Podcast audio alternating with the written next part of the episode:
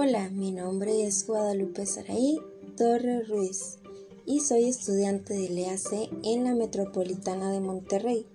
El tema que se abordará a continuación es el rol que los estudiantes y docentes están llevando a cabo en estos nuevos entornos virtuales. Para iniciar se responderá a las siguientes interrogantes. ¿Qué son las clases en línea y cómo se están llevando? Las clases en línea son una formación en la que los docentes y estudiantes participan en un entorno digital a través de nuevas tecnologías y un dispositivo con conexión a Internet.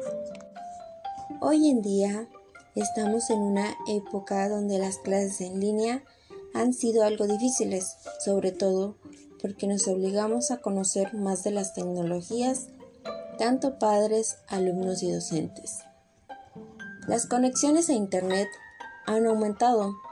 Hoy en día, diversas aplicaciones como Teams, Zoom, Skype, entre otras, han tenido mayor impacto en su uso y preferencia de ellas para realizar las clases a distancia para docentes y alumnos.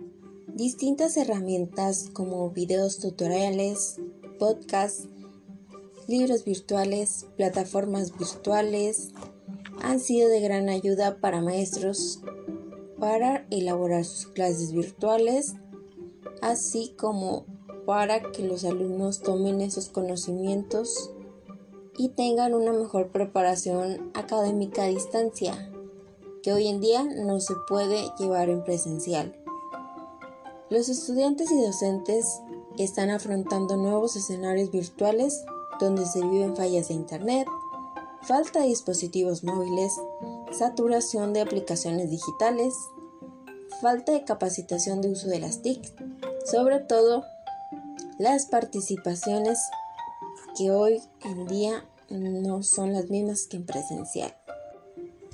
En conclusión, las tecnologías han sido de gran utilidad, sin embargo hay que saber utilizarlas y estar dispuestos a aprender y saber que hay distintos medios por el cual realizarlo.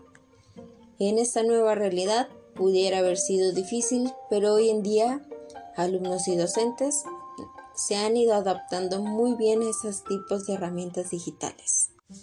A continuación mencionaré seis recomendaciones para tus clases en línea, seas profesor o alumno.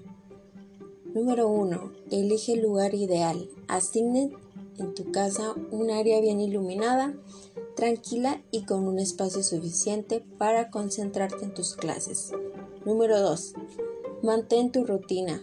Despierta a la misma hora, desayuna, arréglate como si fueras a tus clases presenciales.